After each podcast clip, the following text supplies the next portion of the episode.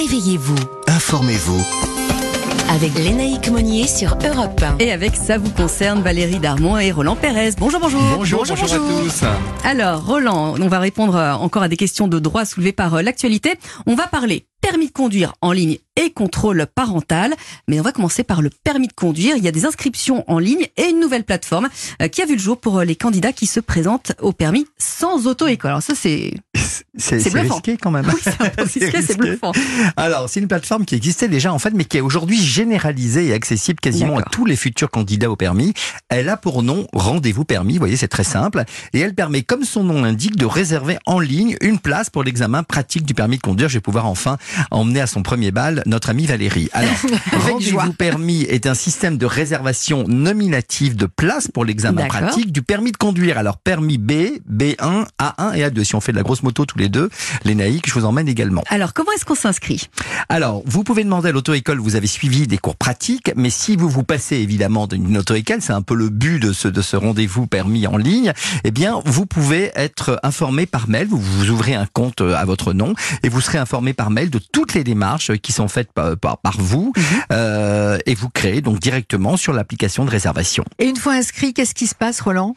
Alors, vous choisissez le centre, la date et le créneau horaire pour l'examen. Donc là, on vous met directement en, en lice pour passer l'examen. Ouais. Euh, vous devez déclarer un proche qui va être donc l'accompagnateur. Cet accompagnateur va signer un livret, le livret de l'accompagnant, et qui est donc, euh, il a donc son permis, il est donc majeur, Voilà. et c'est lui qui va vous former. Alors ça peut être le papa. Alors euh, généralement, c'est jamais un très proche parce qu'on vous demande d'ailleurs quel, est le- quel est le lien, lien, ah oui. qui vous lie. Il faut le déclarer le lien, et c'est celui-là même qui vous amènera d'ailleurs le jour de le- de, de l'examen. Il vous accompagnera, comme fait d'ailleurs ce- celui qui travaille à l'auto-école généralement, oui, celui bien qui est le formateur est mhm. toujours avec vous.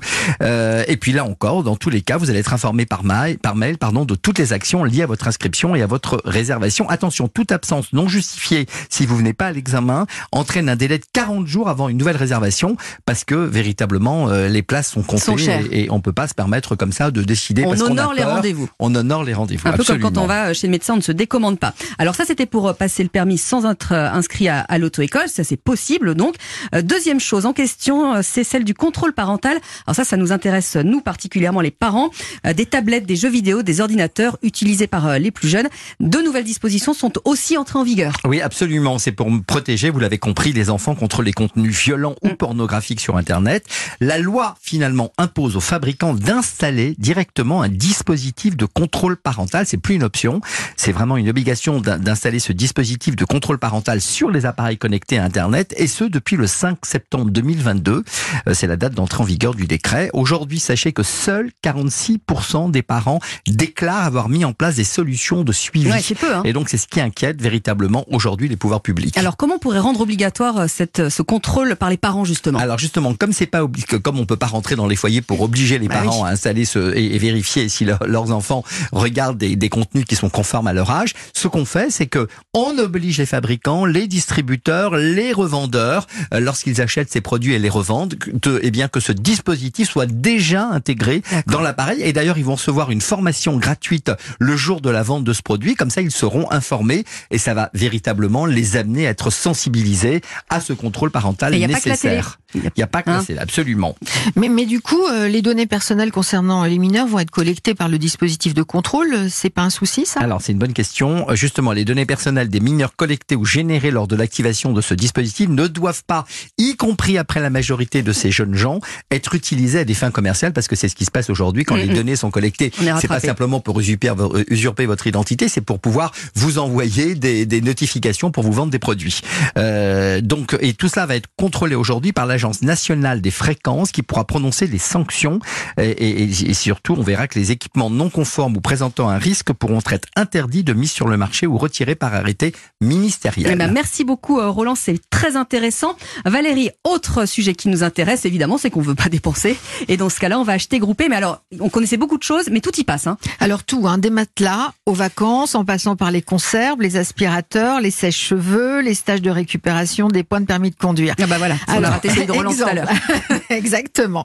Exemple, le vinaigre rouge, les sacs poubelles, la boîte de sardines, euh, tout cela a pris 17% en un an. Donc acheter à plusieurs, eh bien ça fait évidemment chuter le prix, comme pour tout le reste. Alors exemple, 5,70 euros les deux boîtes de filets de maquereau en magasin contre 4,85 euros en achat groupé. Parce que les prix sont négociés en amont, évidemment, avec les marques et que le site de vente qui prélève seulement un pourcentage sur les ventes pour se financer. Donc ça reste de toute façon moins cher. Est-ce qu'on peut vraiment tout acheter? Sur euh, des sites euh, comme cela et, en, quelles en sont évidemment les limites Alors la réponse ce matin de Jordan BM, directeur de Groupon en France, seul marketplace généraliste d'achat groupé et surtout la plus ancienne et la plus forte. Je dirais presque tout, oui. Cette offre est très diversifiée et ce positionnement très généraliste est unique en son genre, puisque nous sommes en fait la seule marketplace à proposer aujourd'hui un choix aussi large sur le marché français.